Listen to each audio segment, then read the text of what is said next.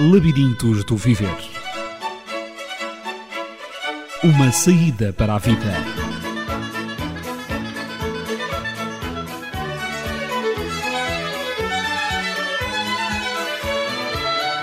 No labirinto da vida, quando você não encontrar a saída, não desista de a procurar.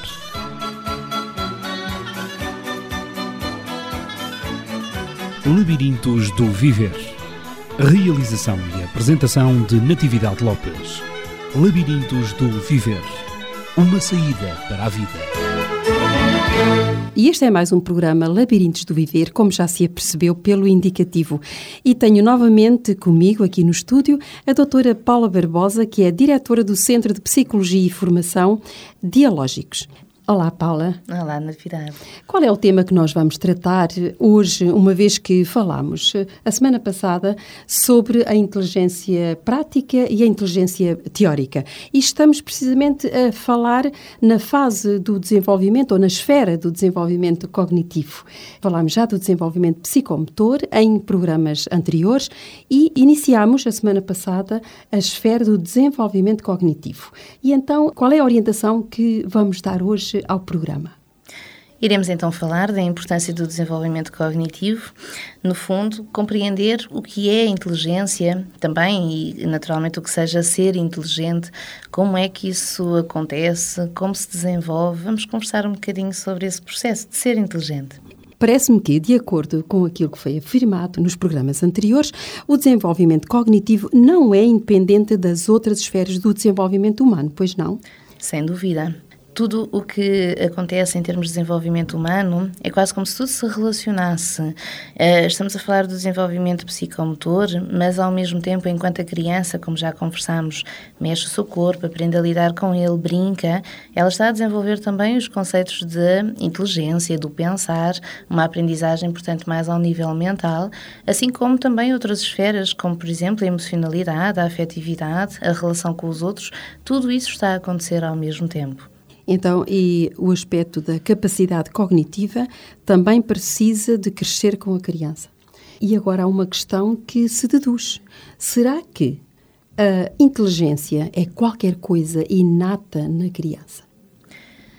Podemos falar que todos temos que nascer, é quase que se pudéssemos dizer assim, com a máquina pronta para aprender. Uhum. Naturalmente, no caso de haver um acidente, uma lesão, qualquer coisa que impeça esse cérebro de funcionar naturalmente, ele não conseguirá atingir os níveis de inteligência necessários. Mas apenas nesses casos onde uma lesão acontece, uma problemática já física, é que a inteligência poderá ficar comprometida desde o início. Senão, é quase como se nascêssemos já com uma série de competências que estão prestes a emergir, mas que terão que o fazer, ou isso acontecerá, se elas forem estimuladas de uma forma adequada. Hoje uh, são necessários mais do que nunca testes de avaliação cognitiva, sobretudo na prática da psicologia do desenvolvimento humano.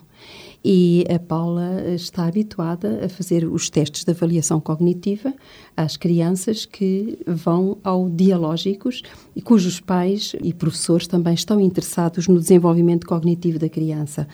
Portanto, quais são os parâmetros fixos de inteligência, uma vez que, digamos, o conceito de inteligência tem sofrido tantas eh, alterações? Quais são esses, esses parâmetros que são considerados pelo psicólogo clínico para avaliar o desenvolvimento cognitivo de, de uma criança, de um jovem? O desenvolvimento cognitivo pode ser avaliado quer na idade escolar, quer mesmo antes disso. Ou seja, há competências que nós consideramos que são essenciais para a aprendizagem pré-escolar, que se aprendem precisamente naquilo que já conversamos, nas brincadeiras, nas experiências que a criança foi tendo nesses primeiros anos. Essas podem ser avaliadas, por exemplo, ao nível daquilo que seja já uma certa noção de compreensão verbal, e eu passo a explicar, ou seja, ir pensando e compreendendo aquilo que está a acontecer, aquilo que nos estão a dizer, se nos estão a ler uma história ou se nós próprios estamos a ler um texto, estarmos a conseguir pensar em enquanto isso acontece, refletir, ligar o início do texto ao meio do texto, portanto, ir pensando, retirando dali uma compreensão qualquer Para quê? Para que, que isso nos serve? Quando chegarmos ao fim desse texto, quando acabarmos de ouvir aquela notícia ou aquela história, conseguirmos então responder às perguntas do que lá se passou, conseguirmos até pensar por nós próprios e construir uma opinião sobre aquilo que lá se deu. Essa é uma das competências, por exemplo, que mesmo antes da escola já pode ser avaliada. Os conceitos quantitativos. Estamos a falar aqui não de fazer uma matemática a um nível formal, mas antes de conseguir fazer relações entre as coisas, saber que se eu tenho uma coisa mais outra coisa, que isso faz duas coisas. Há às vezes brincadeiras giras que se fazem, como por exemplo ter um bolo ou uma pizza e partimos ao meio, metade é para ti, metade é para mim. Se pensarmos bem, isto já é um conceito matemático, uhum. que mais tarde vai ser muito útil nessa aprendizagem formal. Então temos aqui uma série de esferas que antes da escola podem ser avaliadas e depois então mesmo em termos daquilo que são os testes mais clássicos em termos de avaliação de QI que são aplicados a crianças em idade escolar. E esses também passam depois por uma série de esferas e dão-nos, digamos, aquilo que é ajustado ou não é ajustado para a idade em que a criança se encontra. No fundo, são competências que aparentemente nos parecem muito simples, mas que são verdadeiramente os instrumentos com uh, os quais a criança vai pensar e vai elaborar raciocínios mais tarde o que é extremamente importante. E é também importante, e isto eu gostaria de dizer aos pais, é importante avaliar se a criança está a desenvolver-se, quer no, no aspecto psicomotor, quer no aspecto cognitivo, afetivo, em todas as suas esferas de desenvolvimento, o seu desenvolvimento está adequado à idade da criança. Sobretudo quando se nota que a criança não está a acompanhar aquilo que nos pareceria ser normal no desenvolvimento dela. Sim, temos que dar muita atenção ao que seja esperado ou não. E assim como acontece noutros contextos em que nós levamos a criança ao médico, por exemplo, para vermos se o desenvolvimento dela em termos físicos, fisiológicos está ok, então também em termos psicológicos isso poderia ou deveria ser feito para que pudéssemos ver se nestas esferas todas que vimos a falar as coisas se encontram de acordo com aquilo que seja esperado na idade em que a criança se encontra. E aqui há um plano também importante em termos desta questão do desenvolvimento cognitivo e daquilo que seja uh, o conceito de inteligência. Essas avaliações, muitas das vezes, há uns tempos atrás, uh, tinham apenas em atenção um número. Tanto que muitas das vezes ouvimos dizer uh, alguém é extremamente inteligente, teve um QI de 126, por exemplo, portanto é uhum. é fantástico. Temos que ter em atenção que, hoje em dia, o conceito de inteligência está a ser abordado num sentido de está dentro do esperado para a idade em que a criança se encontra ou está fora, sendo abaixo ou acima do que é esperado. E também com a consciência de que isto é um valor de referência, mas um valor de referência em termos temporais muito curtos, neste aqui e agora, neste presente da criança, e não que se vá manter para o resto da vida. Ela hoje pode ter um QI superior, por exemplo, e amanhã, por qualquer circunstância, por um bloqueio qualquer ou por falta de estimulação, possa então baixar esse QI, que não seja um valor tão estanque assim. É, falou em falta de estimulação. Será então que eh, os adultos podem colaborar na estimulação da inteligência da criança, podendo assim dizer-se que a criança é mais ou menos inteligente de acordo com a estimulação que ela recebe?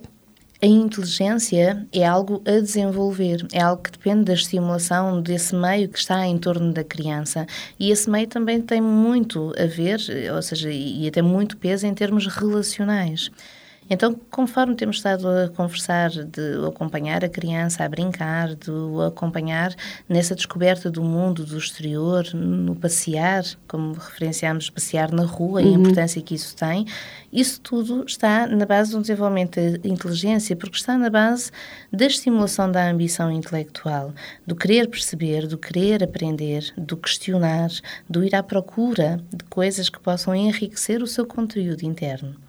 Poderia referir, eh, doutora Paula Barbosa, quais alguns métodos de estimular a inteligência da criança? Eu refiro-me a métodos práticos, coisas que os pais possam fazer eh, lá em casa com a criança ou na rua, não é? Porque na rua também se estimula muito a criança, há muitas atividades de rua que estimulam precisamente a inteligência da criança. Poderia referir algumas delas? Uma das questões principais a compreender é que a criança pode ser extremamente inteligente, mas para um adulto assim não lhe parecer. Porque estamos a falar de níveis de inteligência que são distintos e de conceitos de inteligência que também são muito distintos face ao esperado para a idade em que a criança se encontra e que, neste caso, o adulto se encontrará. Quantas vezes observamos os adultos a ver manifestações das crianças em termos do que pensam das coisas, da sua própria opinião, ou seja, de um esforço delas de estarem a pensar e elaborar alguma coisa cognitivamente e de isso ser desvalorizado porque parece incorreto, porque não parece uh, algo inteligente, porque parece uma coisa muito arcaica ou muito infantil. E dessa forma a criança quase que aprende que aquilo que possa sair de si ou então do seu pensamento não possam ser ideias válidas e quase que cria uma espécie de estigma de que não é uhum. é inteligente e nunca o poderá ser. Essa talvez poderá ser uma das principais atitudes antes de falarmos em estimulação que os pais possam ter para favorecer aquilo que seja o entusiasmo, a iniciativa e a segurança da criança em desenvolver uma inteligência, não em ter medo de expressar. Portanto, quando isso não acontece, a própria autoestima da criança poderá ser afetada. Quando a criança não é valorizada pela maneira como pensa, pelas suas expressões, mas pelo contrário, ela esforça-se para se fazer compreender perante os adultos, quer cognitivamente, quer afetivamente, e ela não o consegue. Creio que a autoestima da criança sofre imenso com essas atitudes da parte dos adultos ficará profundamente afetada a sua capacidade de autoestima. Com consequências, de, com certeza, uhum, e no valorização futuro e no desenvolvimento. Sem dela. dúvida, consequências emocionais profundas, quer ao nível da imagem de si própria, quer ao nível mesmo de, em termos de um conjunto do seu estado de humor e da relação que vai conseguir ter com os outros. Porque, na verdade, se ela é mais pequena, tenta começar a conversar sobre coisas e não lhe é dado o espaço e a importância nas coisas que ela tem para dizer ou para pensar, ou naquelas conclusões conclusões que muitas das vezes fazem os adultos até se rirem daquilo que a criança pensa, se isso não for aceito, se não se der espaço para conversarmos com ela, ela irá com certeza aprender que nada de bom de positivo ou nada de que se possa orgulhar está então a partir dela. E convence de que não seja capaz de nada, que não valha a pena e daí muitas das vezes a consequência até são estados depressivos marcados depois uhum. mais tarde. Fala-se muito em ensinar a criança a pensar ensinar a criança a refletir sobre aquilo que ela própria pensa, sobre aquilo que ela sente. Haverá alguma maneira prática, simples, de podermos ensinar a criança a pensar? A primeira maneira importante será fazê-lo através do brincar. Quando a criança começa a fazer brincadeiras, ajudá-la a ir pensando o que está a acontecer, ajudá-la a retirar significados daí. Um, aquilo que poderá acontecer ou deverá acontecer de uma forma mais prática será a criança começa a falar uh, sobre as coisas, começa a questionar-se, começa a, a, dar a sua opinião também e valorizar essa opinião. Mesmo que a um adulto essa conclusão seja clara, seja óbvia, quase que por vezes até pareça ridícula a forma da criança estar a abordar certas questões, digamos, deixá-la conversar sobre isso e ao mesmo tempo acompanhá-la, fazendo-a refletir. Então, isso que estás a dizer é importante, não é? é engraçado. E como é que tu chegaste aí? E porquê que estás a pensar isso dessa forma? Então, e já te lembraste de pensar nisto desta maneira também? E já te lembraste deste aspecto?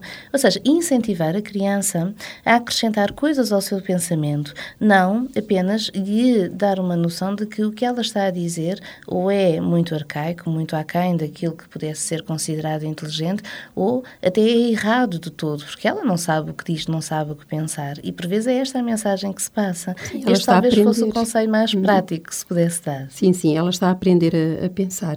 E então, eh, digamos, o método de, de colocar questões à criança para ajudar a chegar a um outro nível de compreensão e sugerir à criança não aquilo que ela pensou ou aquilo que ela sente está mal, mas poderá haver uma outra via. E como a Paula acabou de referir, pensaste nesta outra maneira de fazer as coisas. E é? estimular, ou seja, estimular.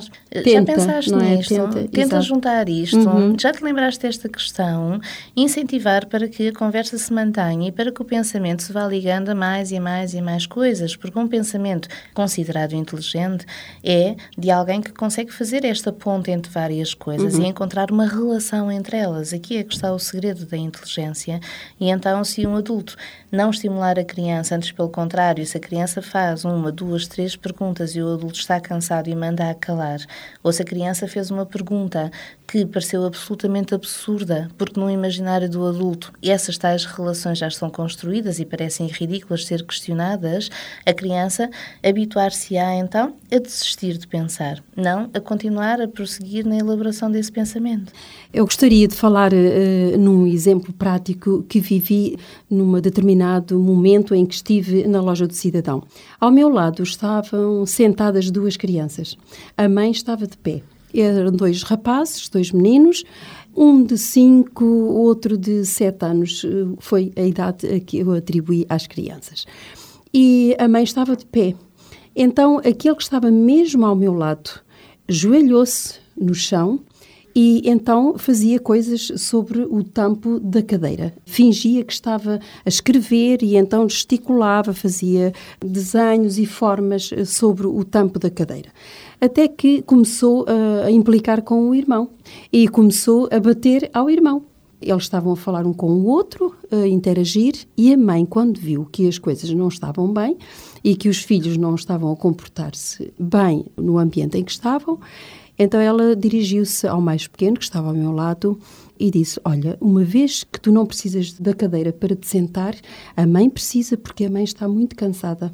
E então pegou nele ao colo e sentou-se na cadeira e pôs o menino sobre os joelhos dela. Ele começou logo a chorar, o de 5 anos. Começou logo a chorar e não compreendeu. E então achei muito interessante, e é uma maneira prática de fazer pensar a criança. Achei muito interessante a maneira como a mãe se dirigiu ao filho. E então ela disse: Olha para os meus olhos. Vou-te só fazer uma pergunta. Tu estavas sentado nesta cadeira? Não, respondeu ele a chorar. Uhum. Não, não estava. Então, se não estavas sentado, não precisavas da cadeira. Mas a mãe precisava, porque a mãe já está cansada, porque está de pé há muito tempo.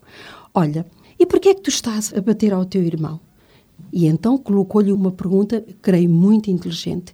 Tu gostavas que o teu irmão te batesse a ti? E por isso eu acho que ele assinou com a cabeça dizendo: Não, não gostava. Então não fazes o mesmo ao teu irmão. Se não gostavas que ele te batesse, também tu não lhe bates. E achei muito inteligente as duas questões que a mãe colocou ao filho e que foram suficientes para que a criança deixasse de chorar, assumisse uma posição como se nada tivesse acontecido, continuasse a interagir com o irmão, a falar com ele, a brincar com ele, num tom suave, sem incomodar ninguém. A mãe permaneceu sentada, ele sentado no colo dela, e o que eu achei muito interessante é que, passados alguns segundos, ele pediu um beijinho à mãe. E a mãe deu-lhe um beijinho. E o irmão de sete anos que estava ao lado, um tanto com ciúmes, pediu também um beijinho à mãe. E a mãe foi beijar o mais velho e achei realmente um ato de ternura e um exemplo, de facto, de uma mãe inteligente que sabe ensinar os seus filhos a pensar. Eu uma não conheço educadora, uma verdadeira educadora. Foi uhum. extraordinário, espetacular. Uhum. De facto, e eu lembrei-me deste exemplo para, creio que é muito apropriado para esta questão e o tema que estamos a debater, não é? O desenvolvimento cognitivo, como é que a criança realmente consegue compreender que não deve bater aos outros, consegue compreender que cada coisa tem o seu lugar, consegue compreender que entre ela e o outro há uma diferença e há um respeito a manter. É um excelente exemplo aquilo que deu na atividade, porque nós encontramos aí várias coisas que são importantes. A primeira é fazer a criança pensar e, dessa maneira, questionar-se sobre o que sentiria naquele lugar. Isto é um primeiro princípio da chamada empatia.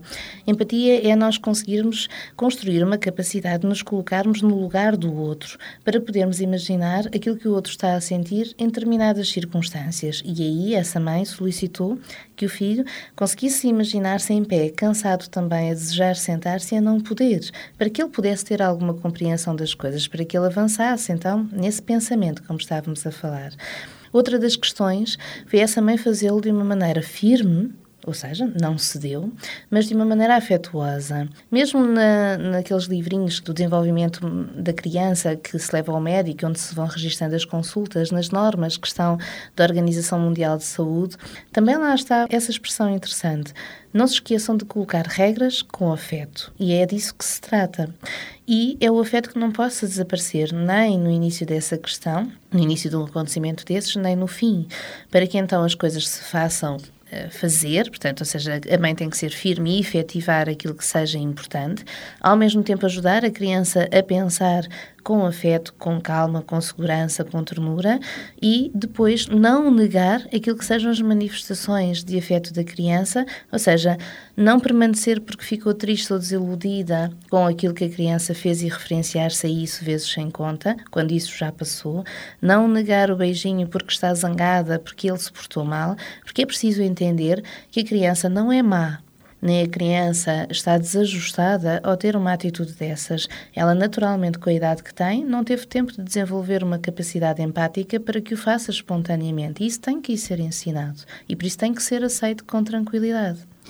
Muito bem, uh, doutora Paula. Um, agora, eu tenho uma outra questão, mas desta vez relacionada com a noção matemática da vida, não é? Porque tudo, no fundo, gira também à volta de números. Falámos nos sentimentos, falámos no pensamento, na reflexão, na afetividade, mas também e vivemos num país em que o déficit da aprendizagem das matemáticas e dos números é realmente muito grande. Estamos muito aquém daquilo que seria desejável não só como um país, mas também como pessoas, porque no fundo nós necessitamos das noções matemáticas em toda a nossa vida. Como é que nós podemos, então, fazer um desenvolvimento cognitivo ou desenvolver a inteligência matemática, lógico-matemática nas crianças? Temos que fazer alguma coisa como educadores, como famílias, como estimular essa aprendizagem? A primeira noção importante, que tem a ver com a noção não só uh, numérica da quantidade das coisas, mas com a noção espacial das coisas também. Somar, subtrair, dividir, multiplicar, tem sempre aqui uma relação espacial qualquer, porque de uma coisa surgem várias se forem divididas ou se forem multiplicadas. Ou seja, uma coisa, um todo, pode-se dividir não sei quantas partes. Isto está muito em relação com a aquisição do esquema corporal, com aquela noção do nosso todo primeiro, do nosso corpo. Nós termos uma consciência de tudo aquilo que somos feitos, para ter então uma noção mais ou menos de que há uma unidade. Então, o que é que se pode fazer com essa unidade? Há brincadeiras depois que se podem ir fazendo, brincadeiras como, por exemplo, ensinar a criança a começar a fazer operações com coisas que são estimulantes. Imaginemos a criança quer um repousado e depois a seguir quer mais um. E isto já tem um conceito matemático quantitativo por trás. A criança pode ser ajudada a pensar ou a perceber-se de que ela tem um repousado. Se juntar mais um, já faz dois repousados. A criança, com legos, com, com brinquedos, pode estar a brincar, pode estar a manusear e ela pode aprender a matemática assim.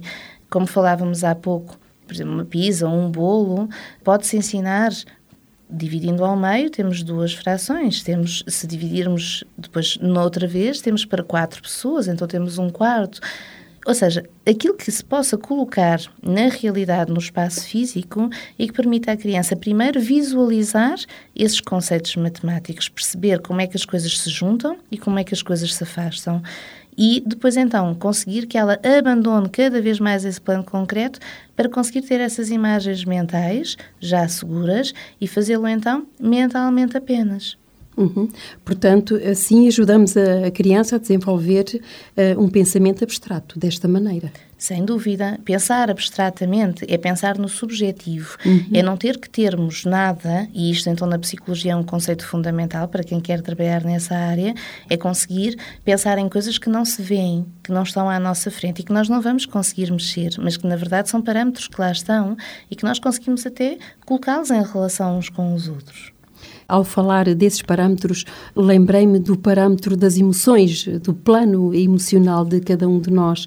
digamos, que a psicologia tem que tratar e, e, e, com o qual a psicologia tem que lidar a nível dos sentimentos, das emoções, daquilo que as pessoas estão a sentir e que a criança também está a sentir e a, e a viver.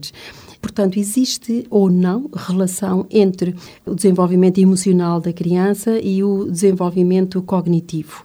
Existe uma relação profunda, principalmente entre estes dois desenvolvimentos, porque para que nós consigamos então fazer uso desse plano abstrato, mais mental das coisas, essas imagens têm que estar mais ou menos libertas de bloqueios. E aquilo que acontece é que muitas das vezes a criança se está bloqueada, se tem uma problemática ao nível emocional, é como se as emoções fossem lá retirar capacidade a esse plano, não deixam que esse plano seja livre para que possa ser visto. Fazendo mais ou menos uma relação, se nós tivermos a ensinar à criança através de coisas físicas, eh, com lápis em cima da mesa, a juntar e a afastar, se pusermos um pano em cima, a criança não consegue perceber o que é que lá está por baixo, não consegue ver. E isto é mais ou menos aquilo que as emoções, quando desorganizadas, fazem com essas imagens mentais, com os nossos pensamentos. É como se colocassem um pano, uma névoa por cima e nós não conseguíssemos aceder a eles. Daí uhum. a relação estreita entre o plano emocional e o desenvolvimento da inteligência. Poderemos também uh, afirmar que a inteligência depende da emoção. Portanto, para não ser bloqueada. Falámos há pouco, quando eh, os adultos não valorizam aquilo que a criança pensa, aquilo que ela diz, aquilo que ela faz, a maneira como ela se expressa, quando ela se sente desvalorizada, a sua autoestima é afetada. E aqui temos também a emoção, a emocionalidade da criança relacionada com a autoestima e com a sua a cuidado inteligente, digamos assim, a maneira como ela tem de pensar, não é? E de ir desenvolvendo as suas competências de abstração, de pensamento lógico das coisas e da vida. Portanto, existe assim essa relação muito estreita. Estamos a ver que todas as esferas, no fundo, se relacionam. A esfera psicomotora, a esfera cognitiva e agora a esfera emocional. Uhum. Eu gostaria de alargar mais este tema no aspecto do desenvolvimento emocional e da sua relação com todas as outras esferas. Mas antes, penso que estou a, a colocar já esta última questão, porque estamos mesmo nos últimos eh, minutos do nosso programa, melhor dito, temos dois minutos, e então eu gostaria que a Paula, na próxima vez, falasse sobre as dificuldades que a criança sente quando ela tem um bloqueio cognitivo, porque as emoções podem bloquear cognitivamente a criança, mas há outros bloqueios que podem acontecer e penso que seria bom falar deles no próximo programa. O que é que pensa? Sim, poderemos falar desses bloqueios, não só de como eles podem acontecer, mas também, e talvez seja importante, de exemplos práticos.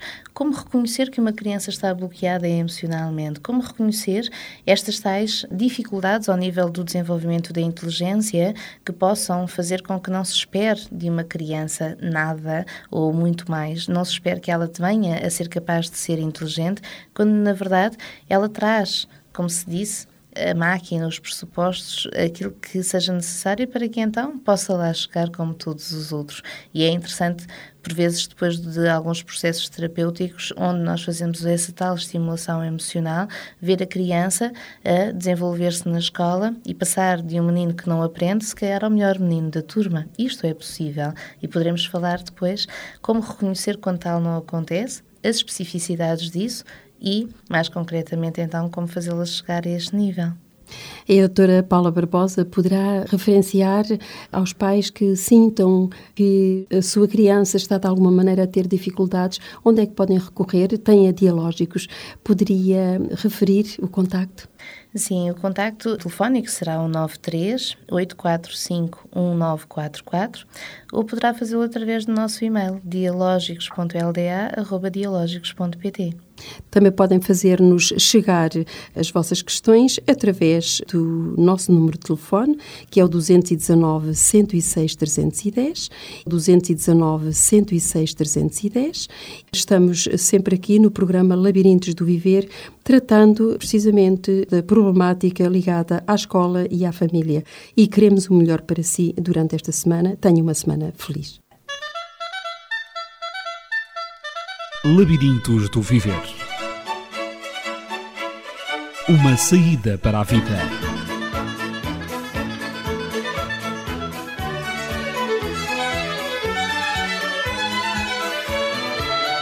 No labirinto da vida, quando você não encontrar a saída, não desista de a procurar.